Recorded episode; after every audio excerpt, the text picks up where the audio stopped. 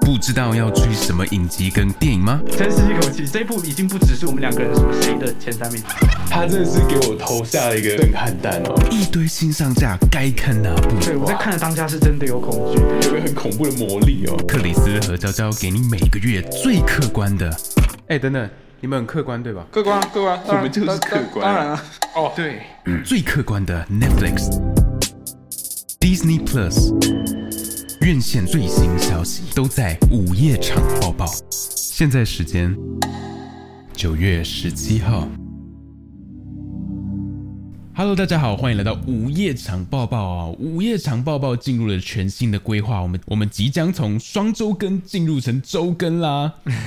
我们会在第一周、第三周分别分享上下半月的。芯片资讯哦，那在二十四周呢，我们会分享我们的观影心得，还有其他的影视资讯哦，就是一个比较聊天上的，所以请每周锁定这个午夜场报报啦。首先呢，Netflix 的新上架哦，是我非常期待九月二十八号的《金发梦露》，这个有一个让我非常非常期待是他的演员哦，安娜德哈马斯。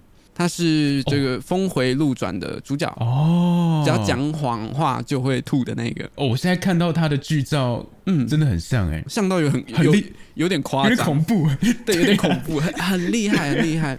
那当然，这种就是除了妆法跟演员本身很厉害之外，我我也相信他们在拍摄这一种传记电影的时候，我其实不会很追求那种哦，他一定要很像谁谁谁那种过程。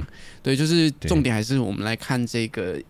一代巨星，这几乎已经是影史上面最具代表的演员之一的背后的故事，这样子。对对，哎，那你觉得他会提到，就是因为玛丽莲梦她的死亡一直是个谜吗？啊，对我其实不知道他的剧情的那个篇幅是 focus 在什么样的地方。这个对啊，他是传记吗？他是就是 focus 在他的生平呢，还是其实是？对，因为传记有一些他可能比如说截取呃他人生当中的某几年。或者是有时候是就是非线性的跳着接啊，然后有些是从他出生一路到他离开这样子，对，所以这一部会怎么样去诠释这个传奇演员的一生，就很值得期待。那接下来呢？这个九月二十四号下架是我们的不存在的房间哦，这部是也是。也是金奖影后 Brie Larson，大家现在比较知道应该就是那个 Captain Marvel，嗯，他当初的一个算是他的成名代表作之一。在这一部里面呢，他饰演的是一个跟他的儿子一起被囚禁在一个房间里面长达。好几年的一个故事，他的他的状态非常的神奇，因为他们就是他里面探讨了很多跟绑匪之间的微妙的关系，嗯，因为他们是非常长久以来都被囚禁在那个地方，在那边生活了好几年，然后终于被放出来，还有那个被放出来之后的落差，然后印象很深刻。我那时候一个人去，不知道大家现在知不知道这种东西，去 MTV 看，那它其实就是一个一个很小的包厢，然后上面有一个沙发床的感觉，前面就有一个投影荧幕，然后你就可以租片，然后那些片通常都很。新新到你严重怀疑它的合法程度，这样，然后然后你去那边看，呃，我说看这部片的那个观影经验很特别，是因为这一部它就是在一个非常封闭的、有点幽闭恐惧的一个环境底下，然后我在一个很小很小的、很阴暗的包厢里面看，然后就有种在看四 D X 的感觉。原来是这样，MTV 还是有适合播放的，没错没错。所以如果大家想看这个话，可以去。MTV 找来看，不用，现在不用，现在 Netflix 上面就就看得到，在九月二十四号以前，把自己锁在房间就可以达到了。最小的房间里面来看不存在的房间。好，那接下来九月二十六，卢保罗变装皇后秀，哇，这个就是变装皇后界应该算是最有名的一个节目了。RuPaul 就连我们最喜欢的演员那个 Andrew Garfield，他都是这个节目的最大粉丝，他甚至很兴奋的上了那个 British 版的。的 RuPaul，它就是一个很棒的实境秀。然后，所以如果大家对变装皇后的这个文化没有到很熟悉的话，我觉得这是一个很不错的入门吗？就它非常具有娱乐性，但同时也可以让你了解变装皇后的文化啊，他们表演的方式啊，都很精彩的演出这样子。然后就因为他们有很多这种变装皇后秀的表演，他们就会可能根据会有点那种像我不知道你们看过那种 lip sync battle。嗯，对，就他是很很强烈的表演性质，然后就是可能会对着一首很很经典的歌，但是把它把它改编成他自己的样子，然后搭配很有一些那种变装皇后很很标志性的经典的舞蹈动作啊等等。然后变装皇后的妆也非常非常漂亮，然后他们的服装也设计的非常的精美，啊，就是一个很绚丽的节目这样子。那接下来呢？九月三十号，哇，一连串啊，好可怕！这个《火线追击令》要下架了哦，对，这个也是我们非常喜欢的导演，那我们已经提过好几次了。那个大卫芬奇，原文叫 Seven，对，他是以七宗罪为原型去设计的一个脚本，然后在。讨论一个连续杀人犯的悬疑惊悚片，关于人性的批判跟讨论，然后也是布莱德比特在生涯非常早期的一个作品，所以可以看到非常非常年轻的布莱德比特在里面有非常深刻的演出，还有年轻的 Morgan Freeman，Morgan Freeman，我是看不出来，看不起来差不多了，很失礼，没有啦，没有啦，但真的有个年纪后好像就冻龄，对对对对对，他就永远都长那个最棒的状态。那 Morgan Freeman 跟 Brad Pitt 在里面有也是这种很经典的就是老鸟跟菜鸟搭档警察的那种感觉，就很喜欢这样子的 dynamic。然后你也可以看到非常著名的场景，就如果你很喜欢电影但没有看过这一部的话，你一定会听过有一句名台词 What's in the box？那你只要看过这一部，你就知道 What's in the box。那再来呢？下一部是哦，这一部我小时候非常非常喜欢，《史密斯任务》哦。他是他叫 Mr. and Mrs. Smith 哦，这个是那那时候的布莱也也是年轻的布莱德比特跟安吉丽娜裘里，他们也是因为印象中是因为这一部然后在一起吧，虽然他们现在已经分开了，对，但这一部的关系非常有趣，我觉得他们两个人同时隐瞒彼此，他们是在里面饰演一对夫妻，然后他们都不知道对方是杀手，然后他们被对方的机构就是奉命要把对方干掉，这样。听到这里很像最近的一个哦哦，你对对对对对对，这一部就是间谍一些元素啊，对，这一部就是间谍加加走的前身，基本上。对，如果你喜欢间谍加九那种 dynamic 的话，但这一部它的，我觉得那个相爱相杀的感觉，它拿捏的非常好。当然我很久没有看这一部了啦，不过就哎，可以趁着这一次机会，它快下架，感觉可以来重看一下这个小时候很喜欢的史密斯人物。我记得，我觉得我不知道你有没有查到，你刚刚去搜寻这部，你有没有看到他的那个海报？对，他们他们两个人很帅的，就是靠墙站着这样子。对，然后我小时候因为那海报关系，有一阵子我拍照都一定要维持这个姿势。然后我家人就很困扰，这样就呃，可不可以可不可以站好？那里没有墙，脚脚可不可以站？对，那里没有墙，脚为什么要勾起来？再来，我们也是以这个特务为主轴，我们持续接在九月三十号。这个我就真的很不懂了，因为要下架是不可能的任务的一到三集。这我记得我们上一次才提到，没错，我在后面，我在我们的这个节目大纲后面直接挂号 WTF，因为他不是刚上吗？对呀，我这个我就看没有了活动，这个这个操作对，应该是一个快闪的。而且我如果没记错的话，我们之前报道那个《午夜场报报》的时候是说他上全部，对不对？对。然后他现在下一二三，就嗯好，就是他可能觉得啊，大家已经看完一二三，然后我们可以继续看啊。所以倒着看的朋友就就不可能不能再这样继续了。没有这种，没有这种朋友。对，所以赶紧哦，一二三集赶快去补哦。那接下来呢？哇，这个。对，这个也是重磅了，一个这个电影的经典啊，这个《斗阵俱乐部》哦，这个直接都下架所有有布莱德比特的，没错，然后连那个子弹列车还没上就先下呢。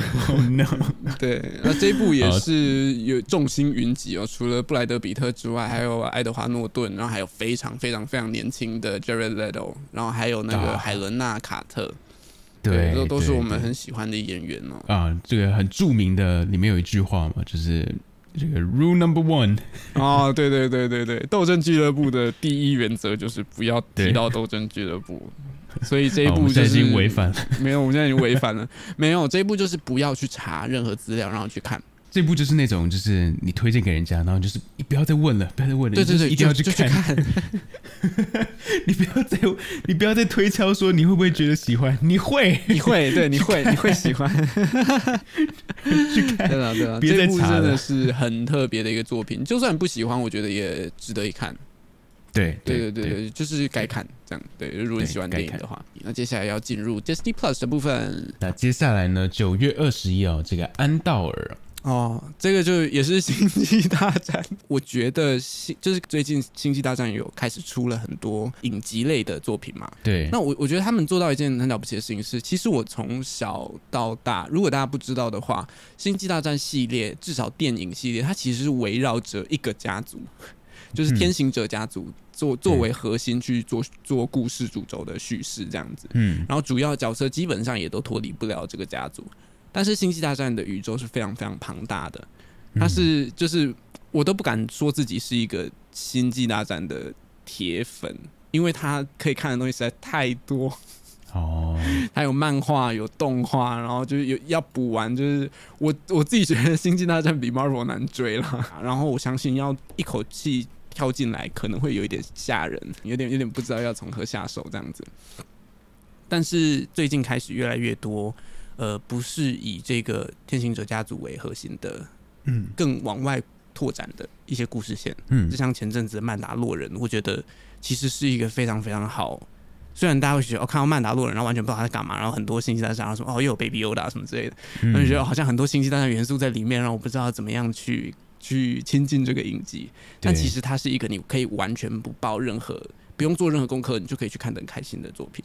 至少第一季是这样。对对对，所以我觉得，哎，Chris，如果你想要入手，但你你不太确定要从哪里看，或者是你看完那个《星际大战》的电影，不知道接下来还可以看什么的话，就是这一些影集其实是一个还不错的开始的点。哦，了解。那最后呢，九月二十一号，Disney Disney Plus 直剧场《花甲男孩转大人》，九月二十一号一样是在这时候上架。直剧场应该是因为我们刚好推我的婆婆嘛，直剧场应该是在这个有点像是台剧复兴的一个非常重要的一个里程碑。对，那时候出了好多经典的台湾戏剧。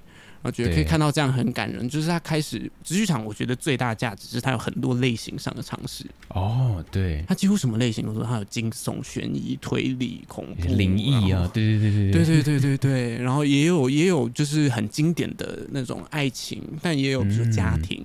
那《花甲男孩转大人》就是一个家庭刻画，传统台湾家庭刻画的一个很有趣的的剧。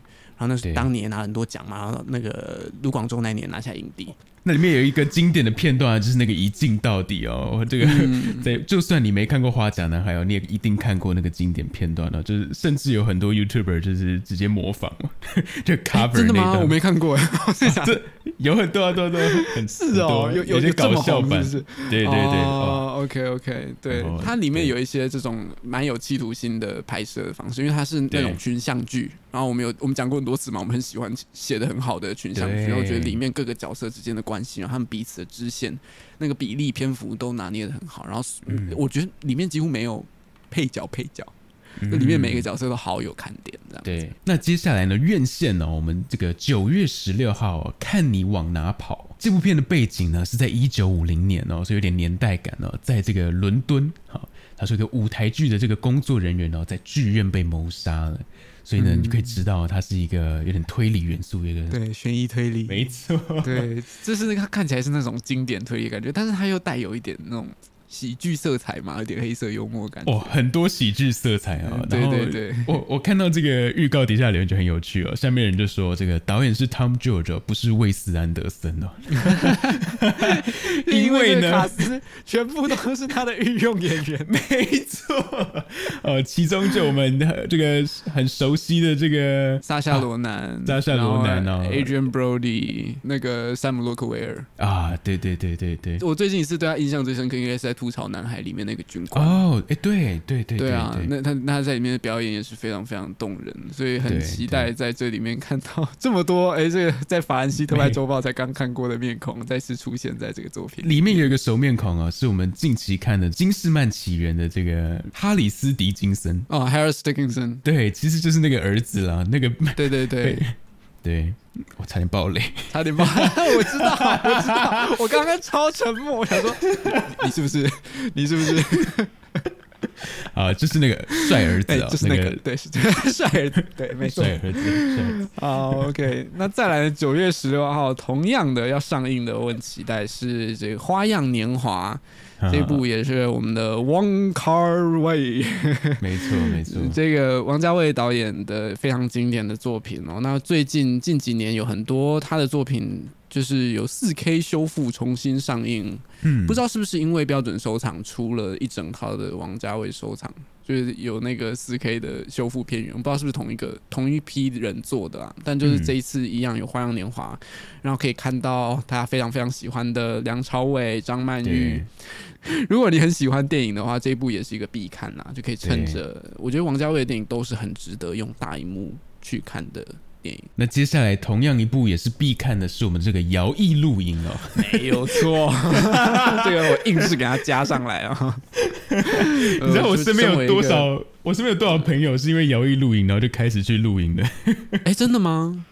对啊，真的哦、你没有吗？我呃我没有朋友啊，不是，不是，不是啊，因为没有，因为我有印象，摇曳露营在红的时候，大家已经在红露营了。应该说这几年露营就已经蛮红的了。对对对对对，但就是摇曳露营里面真的哦，而且它里面都有那种，就有一个有一个旁白，对 然后为为大家解释一些露营器材或者是一些露营要注意的事项，然后然后里面有一些可爱的小设计，然后就哦，很期待这个剧场版这样。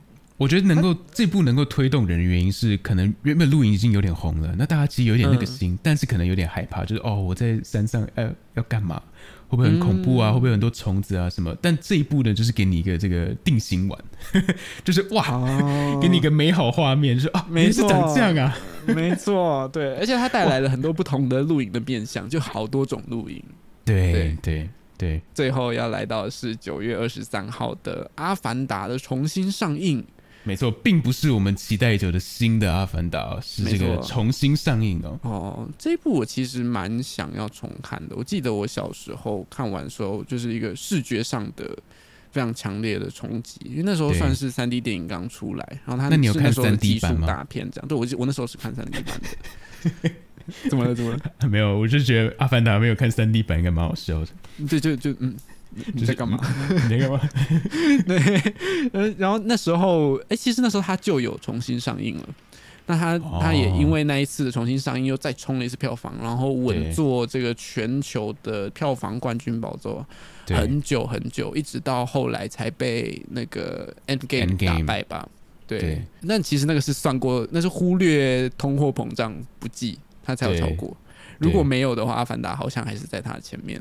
哦，对对对，所以它真的是一个影史经典。虽然它的剧情是其实是相对简单，就是已经有无数个作品在讨论这种内容了。对，但作为一个技术宅，对他实在是就是影史上面有他自己一个就是不容置疑的地位。这样对对过这么多年回去看大荧幕，我很好奇，就是会有什么样的，就这些东西会会在在在我们眼中会。会看得出它的年代感吗？还是就它其实还是？其实我个人蛮害怕去重看的，你知道吗？因为他当初在我心中是蛮震撼的一个位置，就是至今我我回想起还是有那几个好几个三 D 的画面是在我就是脑海里面刻着这样。对，我很怕我回去看就是第一次体验到哦，你就觉得会不会就 他那个魔法就没了，我很怕。呃，不是聊到这个就可以讲到，就是因为第二集要出来了嘛。我在看到第二集预告的时候，有一个让我印象很深刻的事情是，《阿凡达二》他做到一件我自己觉得很了不起的事情，是他抓到了一个平衡，是他隔了这么多年，然后技术已经完全不一样了，然后所有东西所有 CG 都变得厉害很多很多很多，但同时他又要保有第一集的质感。对，就这个课题跟《玩具总动员》在出续出续集的时候其实很像，哦，对因为技术革新已经差太多，然后时间已经差太远，但你又要让它看起来是同一个系列，对我觉得这件事情一直以来都很不简单。那就是期待一下《阿凡达二》，然后如果大家，哎、如果当年，比如说不管你是那时候还没出生，还是 还是没有没有，就是跟我们一样，就是可能有些电影就是因缘机会之下，就可能刚好错过了这样子，对。就可以去看一下《阿凡达》要重新上映了。好，那我们今天的午夜场报报就到这边结束了，我们下周再见喽，拜拜。拜拜，下周见。